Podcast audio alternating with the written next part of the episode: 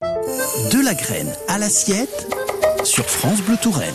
Même les maraîchers, dont les cultures sont diversifiées et qui donc attirent différents auxiliaires de jardin, et même sur les structures conduites en permaculture, il peut arriver que les légumes soient victimes de maladies, de prédateurs, de météo peu favorables. Quelles sont alors les stratégies mises en œuvre par ceux qui les cultivent? Alain Dieudonné, permaculteur et formateur en permaculture à Buxeuil. Quand nos choux sont mangés par les chenilles, c'est pas très difficile d'aller chercher un peu de tanésie de faire une petite infusion et une fois que c'est refroidi, eh ben, on peut euh, pulvériser tout simplement. Et comme ça, en, moins d'une journée, on a réussi euh, à aider la plante avant qu'elle soit euh, complètement dévorée. Ça lui permet de se défendre la tanésie alors? Bah oui, exactement, parce que ça les perturbe quand même un petit peu. Et puis bon, si après on remet un petit peu de cendre de bois ou des choses comme ça, bon, bah, ça va assainir et puis ça redémarre. Donc on en a fait l'expérience euh, plusieurs années. Euh, même dans la serre, ça marche très bien. Comme c'est un univers qui est un petit peu artificiel, un jardin, les plantes ne sont pas toujours là où il faudrait. Donc, euh, bah, il y a une façon de les rapprocher assez rapidement, c'est d'apporter l'infusion. Et comme ça, ça rééquilibre le terrain.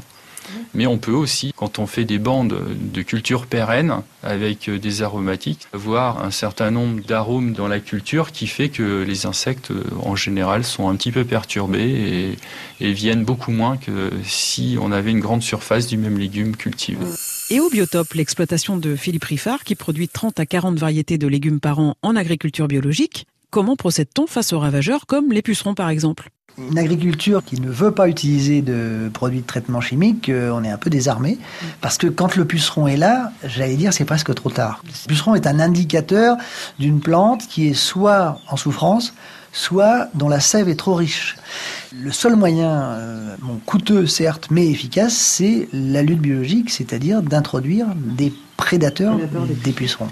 Après, on peut parler des champignons, hein, bien sûr. Euh, le mildiou de la tomate, de la pomme de terre, tout le monde connaît. Euh, et là, la première base de lutte, c'est la prévention. C'est-à-dire ne pas arroser n'importe quand. Quand on est sous abri ou sous voile, c'est effectivement aéré au bon moment. En fait, il faut être toujours très attentif à sa culture. Et quand on est un petit peu, euh, bah oui, euh, oui, voilà, j'ai un peu d'expérience derrière tout ça. Il suffit juste de regarder de, une plante qui souffre, on le voit. On peut le voir très très rapidement. C'est quoi les signes? Eh ben, ça peut être euh, un léger dépérissement sur les bords de feuilles, ça peut être une plante qui fane plus vite que les autres. Et après, ça peut être le fait que bah, dans une culture donnée, par exemple la salade, elle monte à graines Bon, bah ça, c'est un signe que la, plante a souffert. Alors, ça peut être un manque d'eau, mais ça peut être aussi un excès d'eau.